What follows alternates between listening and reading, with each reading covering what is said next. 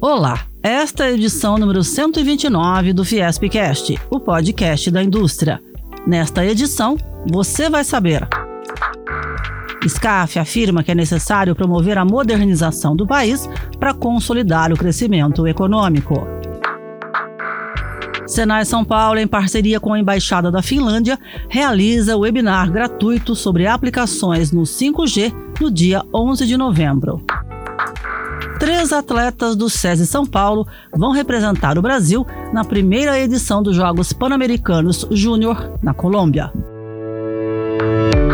Economia.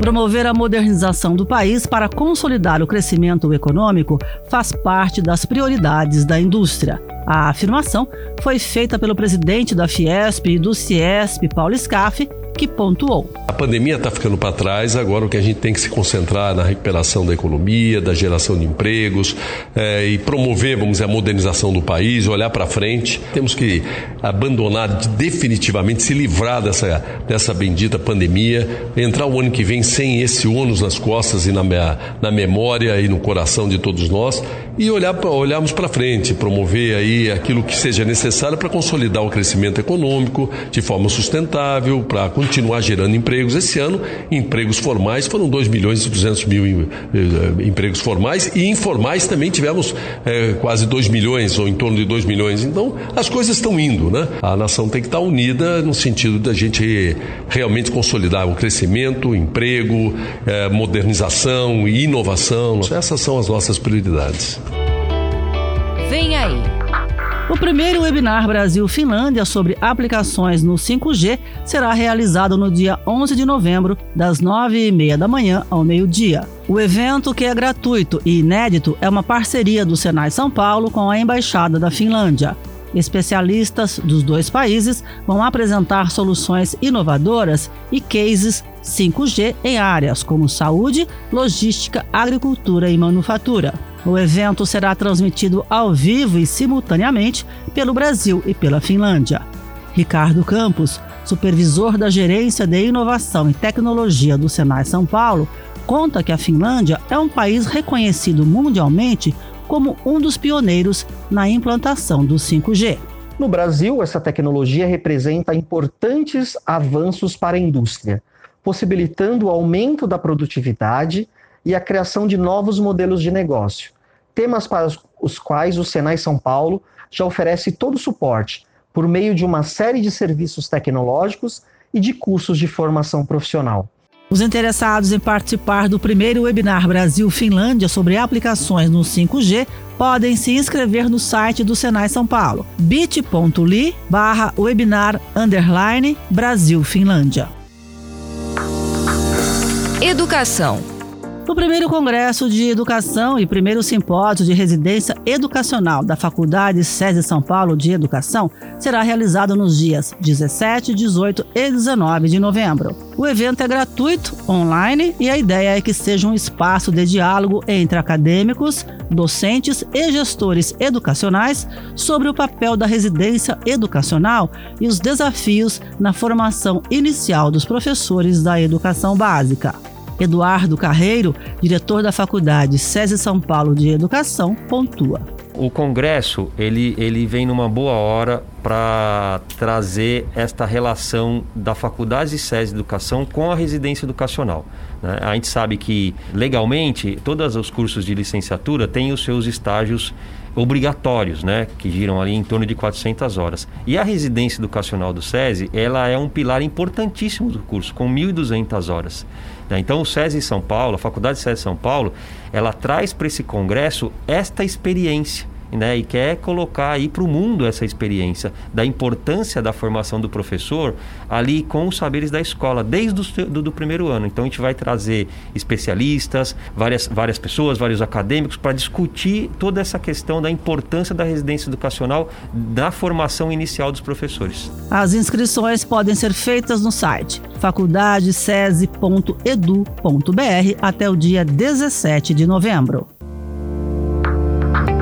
Literatura. O Caderno dos Pesadelos, do autor mexicano Ricardo Chaves Castanheda, chega ao Brasil publicado pela SESI SP Editora. O lançamento será no dia 15 de novembro e é a grande aposta da editora para o Natal. José Carlos de Souza Júnior, coordenador de promoção e vendas da SESI São Paulo Editora, diz que o novo livro mexe com as emoções do leitor. Esse livro, com 15 contos, com os finais abertos, isso faz com que cada leitor é, tenha o seu final, ou seja, o final ele é individual. É, por isso a, a, importância da gente publicar um livro desse com um projeto gráfico super sofisticado. Ele é um projeto com capa dura, é, ele é um livro colorido e, e o enredo de cada conto ele é baseado nas ilustrações.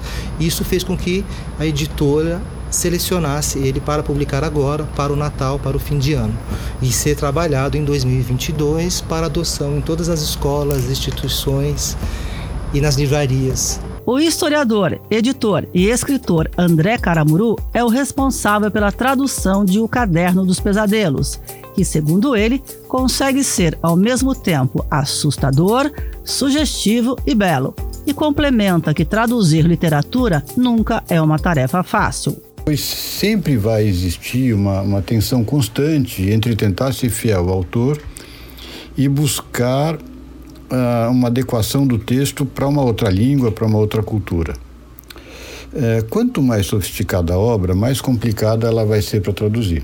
É, e uma coisa que eu sempre repito, né? Uma coisa é traduzir um manual de forno de micro-ondas, é, outra muito diferente é traduzir um poema, um texto literário de qualidade. E por fim, queria dizer isso, né, assim, adultos, é, leiam o Caderno dos Pesadelos e leiam também para as crianças. Só não façam isso na cama antes de dormir, porque nesse caso a insônia e os pesadelos serão inevitáveis. Para conhecer os livros publicados pela SESI SP Editora, visite o site sesesp-editora.com.br. Diz aí.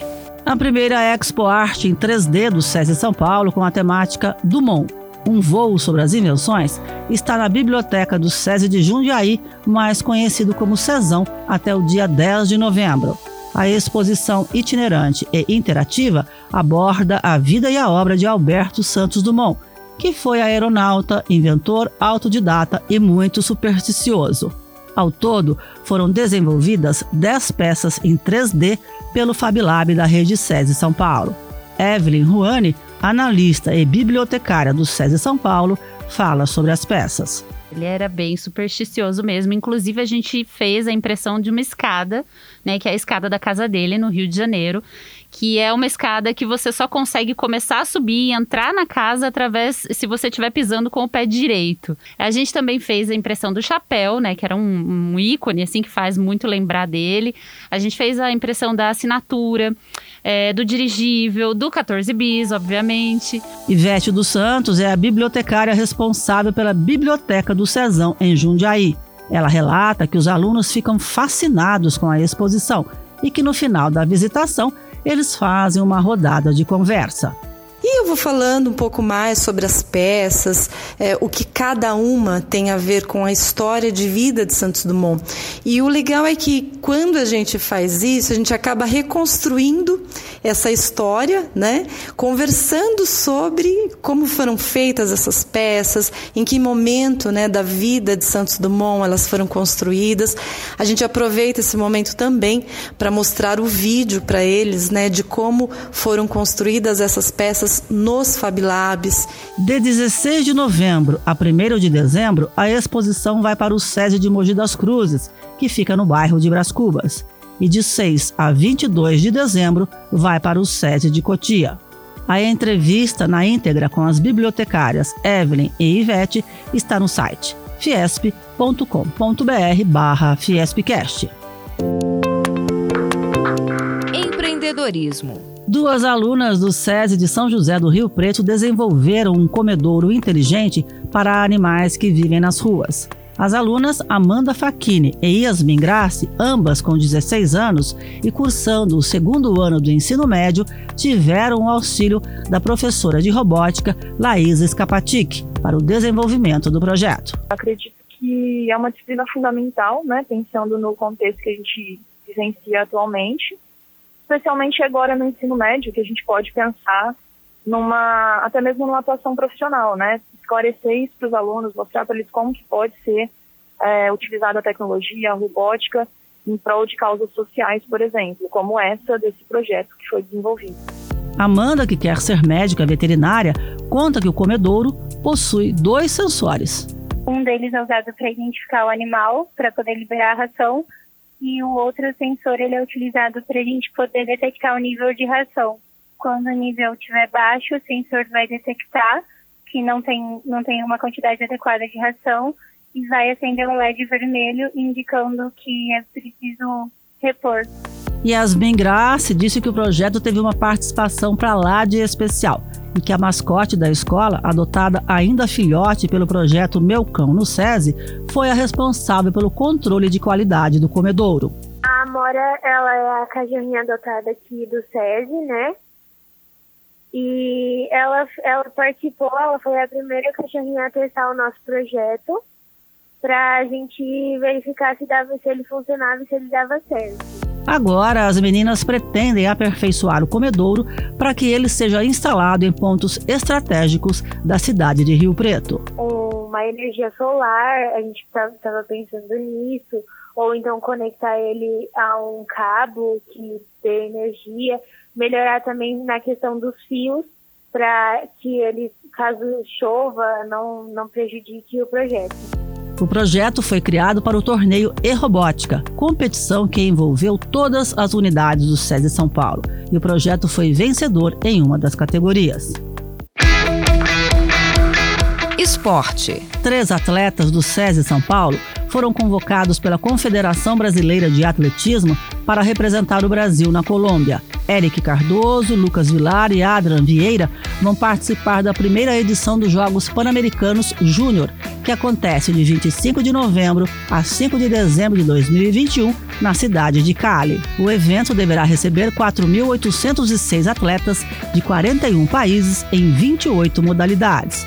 Adrian Vieira, que vai competir nos 100 metros com barreiras, ressalta.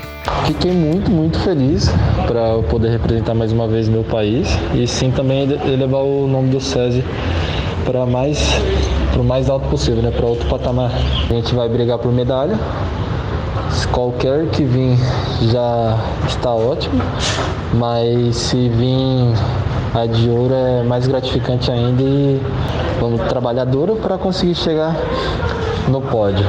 Os ganhadores da medalha de ouro em Cali garantem vaga para os Jogos Pan-Americanos de Santiago 2023, no Chile. Esse foi o Fiespcast. Nós também estamos no Deezer, no Spotify, no Google e no Apple Podcasts. Até a próxima.